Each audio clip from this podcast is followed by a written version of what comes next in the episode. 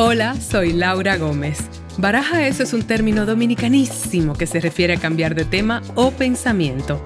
O solté esta vaina y pensé en otra cosa. Saluditos caribeños, mi gente. Bueno, muy agradecida con unos vecinos que tengo yo aquí en Juan Dolio, que son los estudios Pinewood y Lántica mi amigo Rafael Elías Muñoz me permitió venir a grabar acá, porque Juan Dolio tiene su, propio soundtrack, yo he contado eso antes, y me tocó, me tocó hoy venir aquí. Hoy, la verdad es que no tenía muy claro si se iba a poder dar el episodio o no, porque a la persona que tengo de invitada, que es una actriz latina radicada en Estados Unidos, con quien ahora tengo una, algo en común, querido invitar hoy es la actriz Michelle Prada. Y Michelle Prada es la narradora en inglés del podcast Corina y el Rey, que como bien saben, yo narro en español. Así que con ese vínculo yo traté de, amarrar nuestras agendas, estaba siendo complicado, pero la verdad es que las dos estábamos en ello y estoy muy contenta de que esté acá. Y bueno, ha sido un tremendo placer. Michelle es mayormente conocida por su rol en la serie Vida. Ella interpretaba al personaje de Emma Hernández. Y Vida es una serie, digamos que latina, porque obviamente concebida por Tania Saracho, que es una la showrunner latina de la serie, pero es una serie que se volvió icónica y, y casi de culto y que abarca muchas temáticas muy universales. Entonces, es muy querida esa serie y el personaje de Michelle, un tipo, tipo así Blanca Flores, bien icónico, conversamos de todo eso, de la carrera de, Michelle, de sus inicios y yo realmente no la conocía, nos conocimos hoy, eh, tuvimos incluso nuestro primer encuentro de, todo, de cámaras, de, de, vernos, hemos conversado tipo por Instagram y eso, pero fue muy bonito porque, bueno, pasa que las actrices latinas en Estados Unidos, pues un poco sabemos la una de la otra, no todas nos conocemos, muchas sí, pero a Michelle no había tenido el placer de conocer y me quedé muy satisfecha con su persona, muy generosa, muy eh, creativa y, hablamos de cosas muy personales, de su descendencia, de hecho, caribeña, que me enteré yo apenas hoy haciendo un poco de research sobre ella y ella enfatizó más de dónde viene su familia en Latinoamérica, pero también hablamos de este tema de identidad que yo exploro tanto aquí en Baraja Eso. Ella tiene un, pequeño acentito en español, pero súper lindo y, muy, muy conectada con sus raíces. Y muy bonito algo que dijo, que vino aquí a Santo Domingo, luego fuera del, fuera del aire me contó que fue que su madre falleció hace un año y ella vino a República Dominicana. No lo dijo en el aire porque dice que todavía se quiebra, pero sintió, ¿no? Sintió a la isla en su, en su sangre, igual que siente a México, igual que siente toda su descendencia. Y me encantó, me encantó. la conversación se fue a unos lugares muy, muy interesantes, muy personales. Y ya, pues, sin más, les presento aquí mi conversación con Michelle Prada. Mucho gusto conocerte. Tenemos una amiga, Karen, que habla buenísimo de ti. Es verdad. Sí. ¿Qué Karen? ¿Cuál apellido? De verdad, no, es mexicana, no me. ah, ya yo sé, ya yo sé. No me, no me tienes que decir, ya sé. Ya... no sé cómo se dice. Sí, sí, sí, no, no, no, yo sé perfectamente. Qué bonito con lo que nos trae nuestro oficio, ¿verdad? Sí, sí, sí. Estas comunidades y estas personas en común que tenemos, es muy bonito. Mira, pero además tenemos algo muy importante en común, que es al rey Juan Carlos y, a, Corina Larsen. Sí. ¿Qué historia es? Hay muchas cosas, somos latinas, eh, actrices latinas en, radicadas en Estados Unidos con carrera, pero irónicamente no fue nuestro trabajo allí que nos unió, fue un podcast con la Corona de España. De un escándalo de España. Tremendo escándalo. Tremendo escándalo. No sé si conociste la historia antes de, de, hacer el podcast, pero era mi primera vez. Y cada episodio, como me quedé con la boca abierta, como wow. Para mí fue, mm, fue una grata, no una grata, una gran sorpresa, no grata, perdón. Yo no conocía los detalles. Yo sabía que eso había pasado, pero no tenía idea de que de todos los matices que había detrás de eso. Fue, fue una, mm. un escándalo. Y o sea que tú y yo hemos disfrutado este podcast no, no solamente como narradoras, sino como oyentes. Tengo es muy interesante. Qué bello tu gatito. ¿Cómo se llama? Se llama Little One, como pequeñita. Little one, qué bonito. Este, ¿Chico, chica o non binario? Chica, pero no, bueno, creo que no, nunca le pregunté. Pero mm, no, ella siempre sabe cuando estoy trabajando y le gusta como venir aquí con el, el gorrito de trabajo. Ya, está listo. Yo soy muy de gato, ¿sabes? Ah. Tuve un gato por 13 años. Oh, wow. Fue, sí, mi compañerito de, de muchas cosas. Mi hijo gatuno. Sí, Ujú. no. Y es verdad que se convierten como en esa, Son o te dan ese rol, Sí, sí, sí, sí. ¿verdad? Pero a ella le gusta trabajar, así que sabe que estoy ahorita hablando contigo y se puso la gorrita de trabajar. Qué linda, qué linda, little one. Oye, Michelle, ¿dónde estás entonces? ¿En Los Ángeles? Sí, estoy en Los Ángeles, vivo en, bueno, Mount Washington, que está ahí al lado de Highland Park. Y o sea, allí es tu base desde cuándo? Ay, bueno, desde 2019, como en creo que julio, me mudé aquí, pero como a veces se siente como un, una cosa que no completamente entiendo porque en 2020 pasó la pandemia, así que estoy como, ¿cuánto tiempo pasó aquí?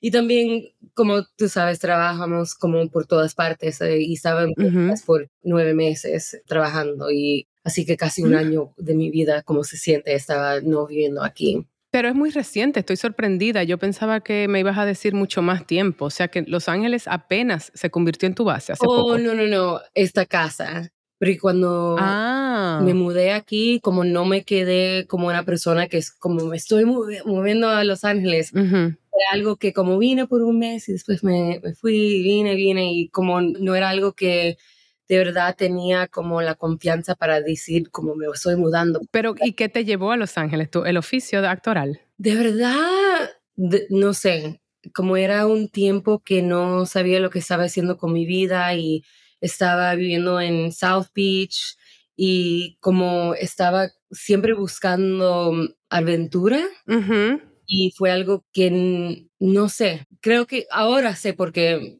como hice la mudanza para ir aquí, pero Sí, el tiempo no, no sabía, solamente estaba como, no sé cómo se dice en español, explorando. Alice in Wonderland, como buscando Yeah, las cositas y que, que me lleva a la próxima aventura. cosa y ese fue algo que creo que salió bien, pero Mira, qué gracioso que digas esto. Primero que nada, yo tenía mucha ilusión de hacer este episodio contigo y por la experiencia, como iniciamos hablando de lo de Corinne el Rey, que fuiste la narradora en inglés, yo hice el podcast en español y todo, pero qué gracioso que traigas esto a colación porque yo hago unos monólogos existenciales aquí en Barajaes, ocasionales. mm, Surgieron un poco porque yo estaba un poco perdida, mm, descorazonada en un momento dado, pensando que iba a tener que cerrar el podcast y tal. Hacer un monólogo que tiene que ver con cuando las cosas que tú querías no pasan y yo estoy en un proceso de mucha exploración y dejarme llevar. Estuve unos tres meses en Madrid porque sentía que ahí era que tenía que estar. wow, Y mira lo que surgió, surgió Corina y el Rey precisamente de ese viaje. wow. Entonces me identifico enormemente con lo que tú me estás diciendo y creo mucho en eso yo. Sí, creo que a veces como tenemos miedo de no saber estar en sitios que se, como sitios emocionales que se sientan oscuros, pero creo que es algo que es bien lindo porque siempre como miramos atrás y vimos, ah, eso porque eso pasó para eso, para eso, y eso es algo que Sí. a veces tenemos que tener coraje para no quedarnos en esos sitios emocionales. Uy, yo le llamo estar cómodo estando incómodo, tú sabes, Ah, sí. ese lugar. Yo le llamo como la oscuridad mágico, como e- eres un magician, un mago. Sí, Y eso es algo que a veces como no sabes por qué tienes que ir a ese sitio o estar en esta comunidad o lo que sea, pero tienes que hacerlo como tú, tú sabes, porque ese es el momento que lo tienes que como sentarse ahí y estar, estar in- incómodo. y tienes toda la razón, requiere coraje porque hay una cuestión de una incertidumbre, que es la vida. Yo pienso que nuestro oficio nos da mucho músculo para eso, pero la incertidumbre que la realidad es que no sabemos qué va a pasar de un día a otro, o sea, en la misma pandemia que tú mencionaste, fue un lugar de... A mí me trajo de vuelta a Santo Domingo, imagínate, después de 20 años en Nueva York. Wow, wow, wow, wow. ¿Y para estar con familia o, o solamente para ir a sus raíces? un poco en mis raíces, un Mm. poco, viste, la pandemia te hizo como cuestionar tantas cosas y yo creo que yo estaba muy agotada de ese ritmo de vida neoyorquino y que las cosas fueran como en términos de la industria, como sabrás. Sí, sí, sí. Y quería expandir un poco mi horizonte. Y bueno, y hablando de horizontes, entonces, ¿qué te trajo Los Ángeles profesionalmente a ti? Vine a visitar a un amigo y Ujú. como me quedé por tiempo más que pensé que iba a quedarme y después regresé y tenía un trabajo que porque no tenía nada de dinero así que fue bien irresponsible irresponsable y fue algo Ajá. que de verdad no, no sabía sabía que quería algo diferente y creo que algunas cosas como pasaron, como fui a una piscina y me ofrecieron un, un trabajo y dije, ok, por un mes, pero me quedé ahí por unos años Pero una cosa, espera, ¿tú, ¿tú venías de dónde antes de Los Ángeles? de Miami. ¿Y tu carrera actoral no había empezado allí? ¿O sí? No, eh, bueno, lo que estoy diciendo que a veces como puedes mirar para atrás y ves como todas las los pedazos de su vida como ya estaban ahí para estar a donde estás Sí, para ahorita. darte un mapa. como cuando estaba en high school hice como unos commercials aquí y ahí y estaba en, en la programa de drama, así que era algo que como me encantó, pero no algo que yo de verdad pensaba que podía ser como una carrera. ¿En serio? De verdad, y creo que a veces como la confianza aquí, porque cuando estás en Los, Los Ángeles, todos se miran, ah, es un actriz, está tratando de ser actriz. Tenía como una pena de decir eso, A mí también me pasa eso en Los Ángeles, te puedo confesar, ¿eh? Todavía.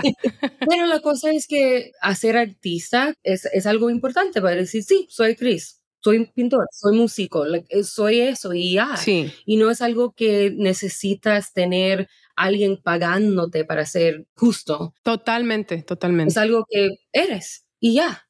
Eres y ya. Ok, pero eso no es lo que tú visualizabas de tu vida. Es que yo quiero entender cómo empezó esta nueva etapa donde ni siquiera lo veías como una posibilidad profesional y de repente es tu carrera.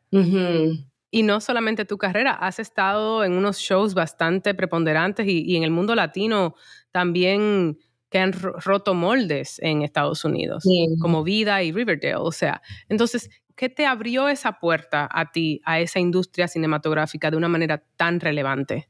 Creo que es algo que en mi corazón siempre quería, si Ujú. soy bien honesta con a dónde estaba. Y creo que cuando llegué aquí a estar con unas personas que, como si lo puedes ver, lo puedes creer. Sí, sí, eso es verdad. Y eso fue algo que como me cambió eh, a donde o a donde estaba, porque mirar a otras personas como haciéndolo y, y eso fue una carrera que fue correcto y justo para ellos y bueno, y porque yo, no yo. Pero ¿quiénes son esas personas? Cuando llegaste a Los Ángeles, ¿tú tenías ya amigos actores? Sí, bueno, te puedo decir, eran personas que conocí cuando ya llegué aquí Ok. Y uh, una de las personas que fue bien importante para mí, para darme como agua y sol a una semilla que estaba ahí, fue un actor que se llama Clifton Collins Jr. ok. Era alguien que respetaba muchísimo la, el trabajo que él hizo, pero él como me dio un poco de la confianza porque me dijo, mira, eso es algo que puedes hacer. Lo tienes que hacer Wow. y me puso en contacto con la hermana de él, eh, Veronica Rooney, que es un, una, um, no sé cómo se dice en español, eh, casting director. Ya, directora de casting, sí. Y ella me trajo al cuarto a donde había muchísimos actores que yo conocía. eh, haciendo las audiciones y fue algo que me quitó la pantalla de lo que pensaba lo que era y es como se creó algo bien real adentro de mí. Eso, esas cosas como cambian y puedes estar pensando, ah, sí, creo que puedo hacer eso. Lo hizo tangible realmente para Sí, ti. sí, sí, mira, yo puedo hacer eso. Es difícil, pero ahora sabemos, pero no es algo que era tan como Imposible. fuera de, de lo que quería, eh, podía agarrar con, con mi mente. Debo decir, o sea, te escucho comentando esto y hay tantas cosas. Cuando yo me mudé a Nueva York en el 2001, que fue para estudiar actuación, yo era una chamaquita de 21 añitos. ¿A dónde?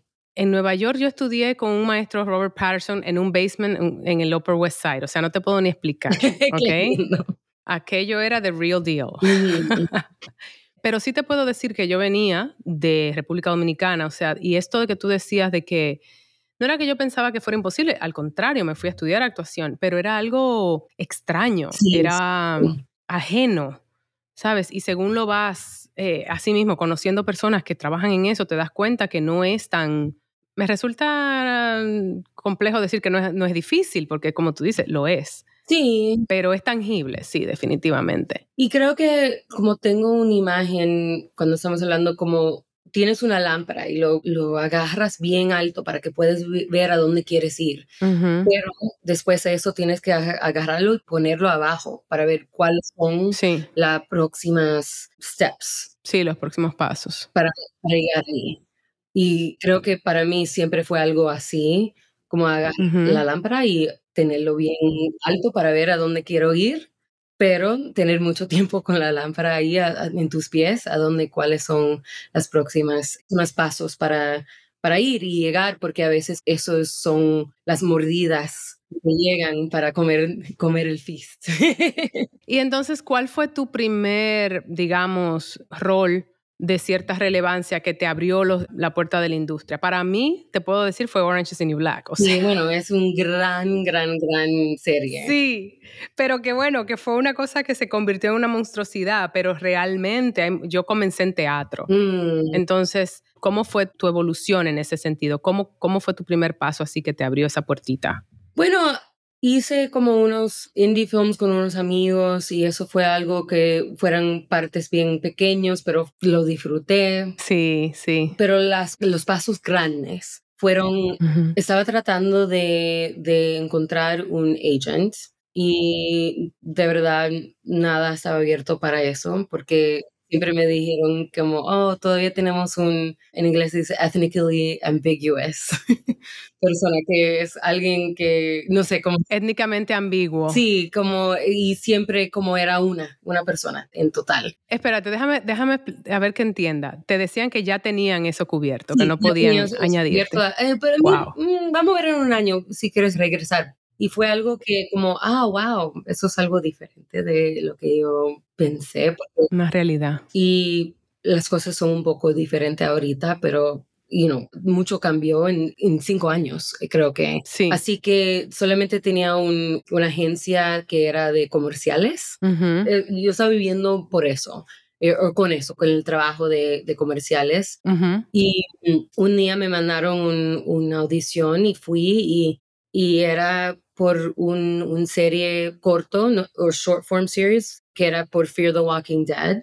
Y eso fue algo que era una sorpresa porque no sabía que era eso cuando estaba en la audición, porque casi siempre es algo por you know, McDonald's o Apple TV o lo que sea, y era, era algo que era más fuerte y más eh, serio en algo de, de televisión. Así que mm, agarré ese papel que era una de las principales para eso y eso fue nominado por un Emmy y eso también era un bien sorpresa porque no sabía que eso iba a pasar o, que tenían Emmys por esa como un, serie corto así, así que cambió las cosas bien, bien, bien eh, rápido para mí. Qué loco, ¿verdad? Como cambia la vida en un segundo por una, por algo que uno va sin expectativa alguna. Y estaba como tocando a las puertas que, que son normales y era algo como una ventana que abrió. No sabía que, que, eso iba, lo que me iba a llegar a los sitios que querían. O sea que eso te trajo un agente. Sí. Bueno, era una cosa que como tenía un manager nuevo y cuando le estaba hablando de, de agencias, le dije, ¿sabes qué? Voy a coger una serie y después voy a tener la, agencia que yo quiero. Ajá. Y era como algo que dije como casi chistoso, pero, mm, pero me gustó y en casi nueve meses eso pasó. Que Qué bonito. Yo estoy con los ojos bien abiertos y como no sé cómo pasó eso, pero, pero pasó y pude escoger de todas las agencias grandes quien yo quería ir. Eso es muy interesante para mí porque en cierto modo lo que hiciste fue ok, pasó algo fortuito donde tuviste una oportunidad, pero hiciste uso de eso para tener poder sobre tu propia carrera y sobre tu propio destino. Y eso para mí es muy importante para los actores porque no pasa a menudo y yo creo que nos perdemos en eso mucho. Y también creo que es importante estar listo para la suerte. Porque la suerte viene, pero estás, te tienes que estar preparada para que... ¿Y cómo estuviste tú preparada en este caso? Estaba trabajando con una maestra de actuación que se llama Marjorie Valentine y era solamente con tres, cuatro meses que estaba trabajando con ella, pero algo que de verdad lo tomé bien serio. Y creo que ya cuando vino la, la, oportunidad de ser una de las principales de la serie Vida, como estaba preparada, porque está, también estaba tratando de explorar los sitios como actriz que no, no eran fuerte conmigo, no era algo que conocía como ser. Y, y, también eso es una de las caracteres del papel de Emma en vida, que no siempre sentía bien, no tenía mucha confianza en eso. Como es, hacer una mujer claro. que llegaba en un, en un cuarto y no hay como apologies, apología de, de quién era. Claro. Y eso fue algo que como me, me, dio mucho susto hacerlo ahí en la clase, pero lo hice cada día, como, ok. Fue un músculo que fuiste trabajando, esa confianza en ti misma. Y, y, hacer algo que como tenía mucho miedo ir, ir ahí. Y de verdad, hasta este día tengo eso que ese papel me, me dio. Y a veces yo me siento como, que es algo que Emma hace en este sitio, situación? Y yo como, me lo, me lo pongo la máscara. Entremos, entremos a vida, entremos a vida. Primero es que vida, esto me, me, da pena decirlo, que hasta la fecha no he podido verlo, porque yo solo vi porciones de la, de la serie. Tengo muchos amigos que están obsesionadas con la serie. Y bueno, pues cuando, cuando estaba en Estados Unidos no la tenía en las plataformas del lugar, me estaba mudando y pues no la pude conseguir y sé que es de Tanya Saracho además. Sí, sí, sí. Que nos conocemos muy poco, yo conocí a Tanya en Nueva York, ella estaba presentando una obra de teatro, pero soy amiga de Raúl Castillo, que ha, sido también, sí, invitado de este podcast. amo, amo, corazón.com, Raúl, te queremos. y es una serie que en cuanto a contenido latino, es una serie, simplemente es una buena serie, punto. Porque eso sí sé, y, por los que he visto, los fragmentos y, y tal, pero además sé que en cuanto al, lugar que estamos tratando de, entrar, donde nos permitan contar historias que se salgan del molde, eso fue vida, en cierto modo. ¿Cómo ah, llegó vida a ti entonces, a partir de, que conseguiste ese, esa agencia? bueno, fui a la ceremonia de los Emmys y había una directora de casting que se llama Carmen Cuban Yes, I know her. Bueno, en, esa ceremonia eh, ganó como Best Casting Director y fui después de la ceremonia en, como en uno de los paris ahí y le dije, porque tenía, ella de, de verdad dijo algo que era tan lindo que era de temas de ser inmigrante y ella dijo, yo soy inmigrante y yo soy la cara de lo que somos. Vivimos aquí para trabajar y fue algo que, que, me tocó en el corazón. Y, y, después de la ceremonia hablé con ella y le dije que de verdad me tocó lo que ella dijo. Y la próxima día me mandaron una audición para vida. Y Qué bueno. Fue algo que estaba bien feliz con eso porque sabía que esa era una serie que era como ideal. Lo que yo quería hacer con, con, con mi carrera y hay cosas que pasó que de verdad todavía no, no entiendo por qué, pero estaba ahí y me ofrecieron el papel de Emma y casi creo que fue dos semanas después estaba ahí en el set grabando una, mi primer serie. Y Qué maravilla. Fue algo que tocó en muchísimas las cosas que tenía importante en mi corazón, como las temas de LGBTQ, las temas de ser mujer, las temas de ser latina y qué es ser latina, porque es algo que a veces, you tenemos eh, mi hermana en la serie Melissa Barrera, que el carácter es em, Lynn, como ella no habla español. Ya. Y fue algo que como era tan lindo estar ahí en una historia que no era solamente latino, pero ser americano y latino. Eso, American Latino, que es una cosa muy diferente a un latinoamericano. Son, Sí, hay, hay una cuestión de identidad más compleja de verdad. cuando eres inmigrante, además, porque tú, eh, te- no puedo dejar de mencionar esto, que mencionaste que la que hace de tu hermana, el, el personaje, no habla español. Tu español, según lo oigo, es, te lo enseñaron tus padres y fue como no quisieron que no lo hablaras. ¿Cómo fue eso? No, para mí era como nosotros hablamos en español en la casa, pero puedes ver como para mí, yo hablo español, pero mi hermano más pequeño no habla español nada. Ok. Así que fue una cosa que, que mis padres hablaban español con ellos y también yo Sí. me crié en Miami, así que es Latinoamérica, de verdad. Ujú. es, es sí. parte de la Caribe. Así que, pero, pero es in- interesante porque yo soy la persona, como somos cuatro de nuestros hermanos y yo hablo español más que... Los demás. No, de verdad, creo que es interesante porque no todos hablamos español todavía. Qué interesante es eso. Es que también como se acomoda uno con el idioma, Sí, casi que no lo necesita, pero entonces a ti, bueno, y lo hablas muy bien. Entonces, para yo, yo lo aplaudo mucho porque en cierto modo entiendo, entiendo por qué sucede que Oh, muchas sí. personas, yo lo entiendo.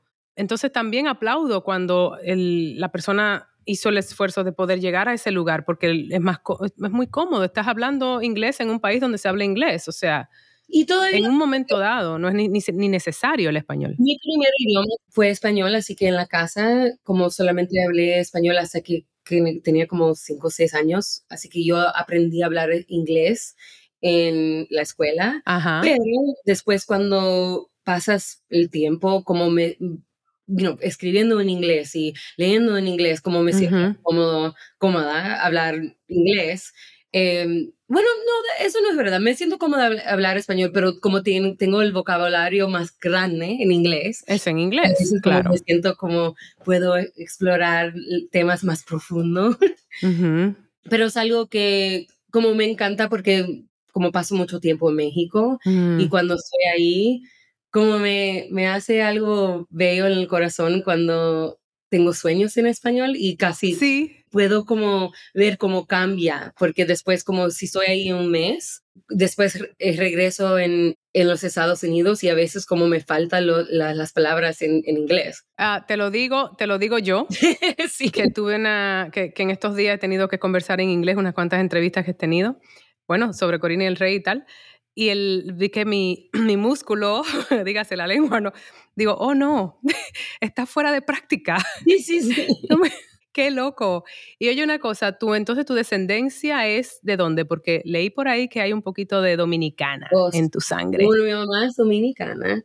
Oh. Sí, ella inmigró a Nueva York cuando tenía cinco años y mi papá es puertorriqueño y también tiene mexicano. Pero o sea, algo bien interesante, como estamos hablando de tema de hacer americano y latino, como yo de verdad pienso que tengo como un, no sé cómo se dice, como un grab bag, like, de todo. Soy de verdad una persona que soy latino y americano, porque la cultura que yo conozco más es caribeña, porque viví en Miami, así que, you know, todos mis tíos y mis primos tienen esposas que son cubanas, Ok. así que no soy cubana, pero todas mis tías son cubanas y mi, creo, ¿cómo se dice stepfather en español? Pa- Tu, Padrastro pa- tu padrastro. era boliviano, así que era algo que fue como todos mis, bueno, mi- y mis hermanos son, son de él,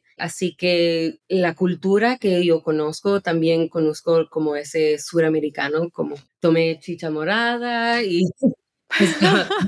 Qué riqueza cultural tienes. Sí, no, es algo que es por todas partes y, y ten- también tener sangre mexicana fue algo que estar aquí en Los Ángeles, que era algo nuevo para explorar y cuando hice mi 23andMe, es, am, la parte es de Mérida, como el Yucatán Peninsula, todavía Ajá. De Mérida, sí. Y Sí. cuando fui, es algo que como, uff, la sangre lo conoces. Estás ahí y, y Sí. estás como, wow, eso es algo que conozco. Y hace mucho tiempo que pasé, no, creo que la última vez que fui a, República Dominicana, tenía como 6, 7 años y regresé por la, por la primera vez este último fin de año y estaba ahí y eso es algo que te da todas las emociones estar ahí porque como sabes que estás en casa. Qué lindo, la sangre lo sabe, me dijiste, qué bonito. Mi familia, que hace mucho tiempo que no pasé tiempo con ellos y, ellos me conocieron como tenía siete, ocho años y estar ahí como una adulta ahí fue algo bien emocionado. Qué lindo, me gusta mucho. Ese año de verdad fue mucho de, de encontrar los pedazos de mi ser que a veces no le estoy mirando porque sé cómo soy ahorita que es una mezcla, pero de verdad ir y regresar a los, los puntos a donde my biology, mi biológica vino. Biología, sí, resuena con los lugares. Sí. Qué hermoso. O sea, que eres, exacto, estás viviendo y sintiendo eh, a tus ancestros. Sí, y reclamar eso, reclamar esas partes de su ser es algo que creo que mm, es importante. Yo también, yo también. Yo soy mucho de celebrar la diversidad en el caso mío no tengo tanta. Bueno, sí, tengo un bisabuelo que era puertorriqueño, pero realmente más caribeño, quizá hay algo de español por ahí. Los españoles están, obviamente, siempre. en todas partes en ese sentido. Pero en el caso mío, por ejemplo, mucho de en esta nación, tú sabes, está de, de sentirme también muy conectada con mi parte africana, con mi parte taína. Es como que aquí no se celebra tanto eso en República Dominicana, pero yo como que viviendo en Nueva York, sí comencé a, sentirlo desde ese lugar. Es muy bonito eso de... Sí, y somos producto de una historia que es bien complicada. Uf. Y eso también como se sienta, se siente en la sangre. Eso es algo importante para, para mirar. Me encanta. Sí tenemos el, el espacio emocional para eso, porque a veces como estamos preocupada en sobrevivir y eso también es lo que a veces es una necesidad hacer también. Sí. Y entonces, eh, bueno, yo no quiero tampoco que se me pase como algo, porque ahora que estás mencionando eso de lo complicada que es, siempre pienso no solamente el ser inmigrante, el ser mujer en esta sociedad, por ejemplo.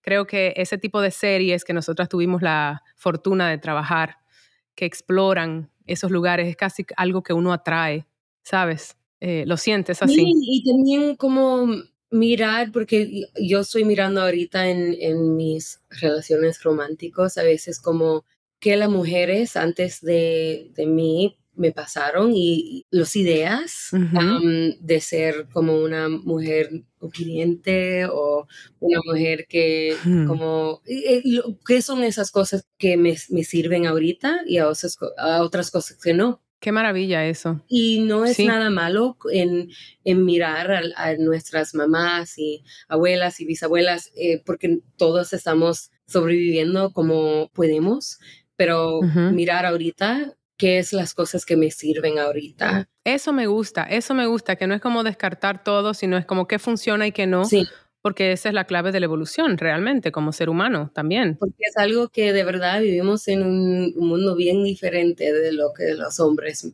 viven. Sí, y eso era algo que quería conectar ahora con lo que estabas conversando, porque para mí como que va todo de la mano, va el, ser inmigrante, el ser mujer, el, el, tipo de rol que tú y yo hemos tenido la fortuna de recrear en la pantalla. Y yo vi algo, eh, creo que fue en tus redes, digo, ah, pero si tenemos mucho en común. Y yo creo que eso pasa cuando eres latina en Estados Unidos. Yo no me han puesto la etiqueta de activista y tal. Yo digo que soy activa, porque activista es un, término fuerte de gente que de verdad está en la batalla, creo yo. Pero sí es cierto que compartimos esta inquietud por estas cosas sociales y tú tienes como una organización o algo así que, que tiene que ver con derechos de las mujeres y me identifiqué enormemente. Sí, es algo que you yo me creé bien cristiana y era algo que era ah, algo que era importante para mí como ser una buena cristiana. Y a veces como eso es algo que de verdad dejé, pero también agarré las cosas que eran importantes de ese tiempo de mi vida. Claro. Y es algo que querer el, ser humano y hmm. tener voz alta en las cosas que son importantes. Cuando tenemos el privilege, el privilegio Privilegio, sí. Eh, para hacerlo, porque es algo que mm, no todos tenemos. Correcto. Y eso es algo que para mí es bien importante para nosotros, tener una voz y usarlo. Y lo que, lo que sea, para mí siempre es si es algo que es incorrecto, voy a usar mi voz, si puedo, a, a decir lo que yo pienso que es correcto. Y, yo también. Y, y, y, de verdad no me importa qué es. No es algo que tiene que ser latino o mujer o lo que sea. Si hay un algo que un error que está eh, pasando en una persona o, por, personas es algo que voy a usar mi voz para. Sí, sí, sí. Es como lo que está pasando en Irán ahora. Lo que le está pasando a las mujeres iraníes nos está pasando y punto. Nos está pasando a las mujeres y punto. Y no a las mujeres, le está pasando al mundo, le está pasando a los seres humanos. Nos está pasando, ¿sabes? En, en general y es una tragedia.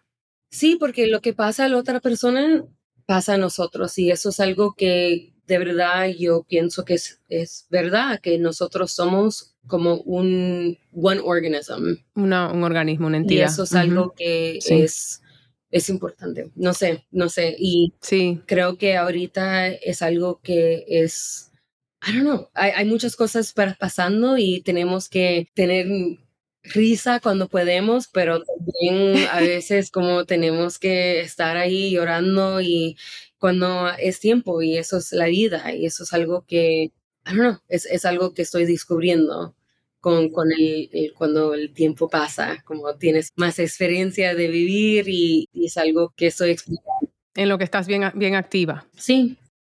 Sí, yo también. Este espacio yo en cierto modo también abogo por eso, entonces por eso me gustó mucho la idea de esta conversación y de traer eso a colación, porque compartimos esa forma de pensar. Yo hablo mucho también, mencionaste lo de la risa y es cierto, como que la felicidad es un, una protesta en este mundo, ¿sabes? Porque está diseñado para que no estés feliz.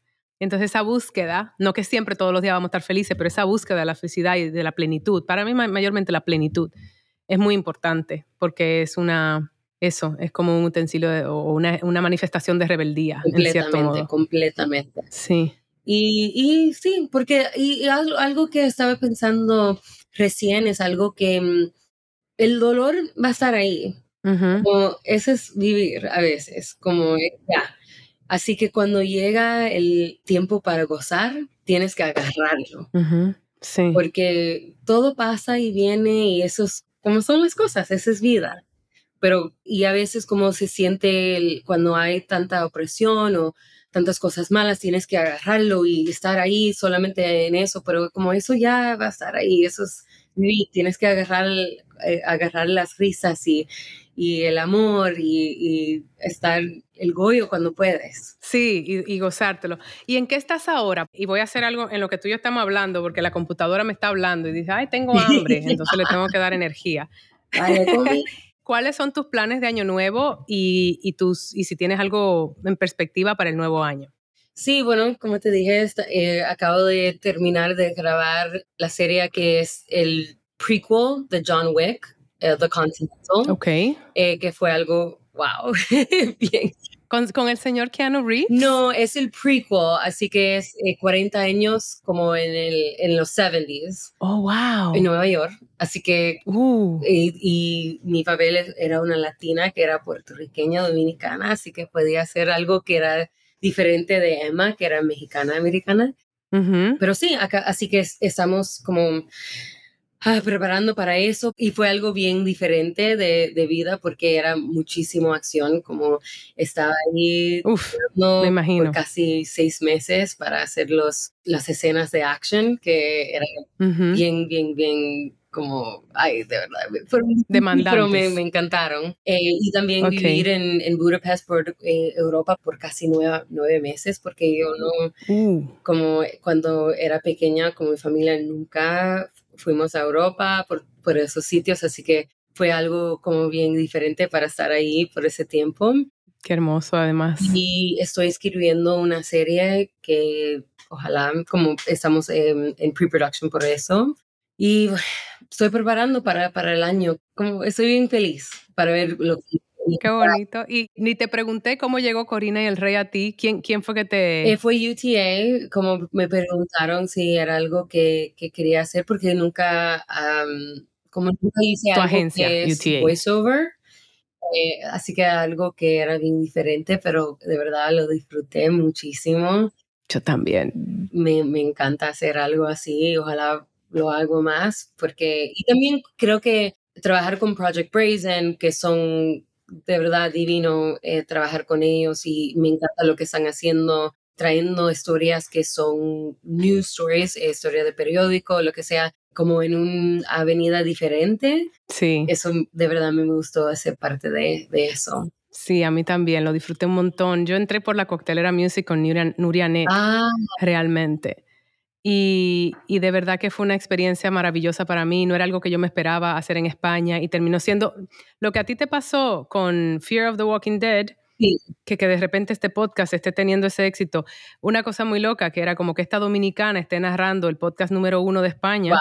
En el caso mío, que lo narré en español, sí, y el caso tuyo fue en inglés y como que este- estemos teniendo esos, tú en el caso tuyo informándole a una audiencia eh, angloparlante que no tiene ni idea de que esto es como de The Spanish. Crown. ¿Tú No, de verdad no sabía nada de nada, pero cada episodio me quedé, Fascinada. ay, sí, esperando la próxima. Sí, Fue algo sí. bien divertido, me encantó. Bueno, y fue muy bonito porque para mí es como ahora el, el proyecto que me ha unido a, a conocerte a ti Sí, y, y yo creo mucho en estas cosas de, de comunidad. Tú sabes, yo siento que yo tengo mi gran comunidad latina de Estados Unidos y que estamos realmente luchando por abrir espacios para roles que no sean tan estereotipados. Yo también estoy escribiendo, es como que eso mismo de que los roles que a mí me venían después de Orange era como presa o Sí. mucama. Y yo como que, ay Dios, sí. qué horror. O sea, de verdad, eso es lo único que somos. Entonces me encanta que estés escribiendo y todo eso. Te felicito. Sí, abriendo la, la ventana porque a veces la puerta está cerrada, pero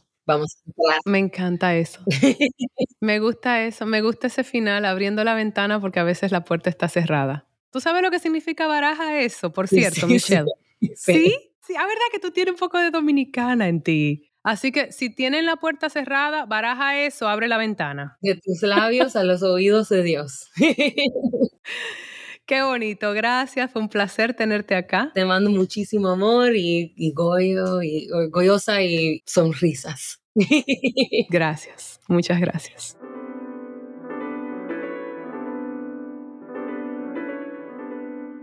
Y bueno, qué bonito.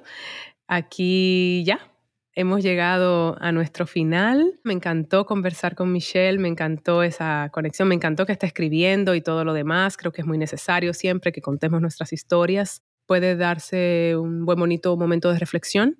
Dios mío, 2023.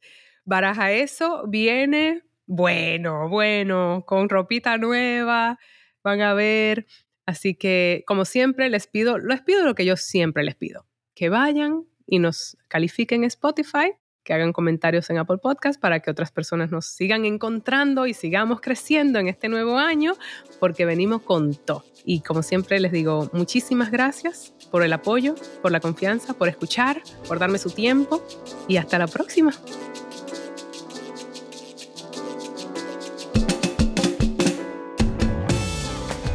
Baraja Eso ha sido creado y coproducido por mí, Laura Gómez, junto a mi tribu caribeña de Yuca Lab. Música original de Stu Mindeman. Síguenos en nuestras redes sociales, arroba Baraja Eso Podcast y arroba ms Laura Gómez.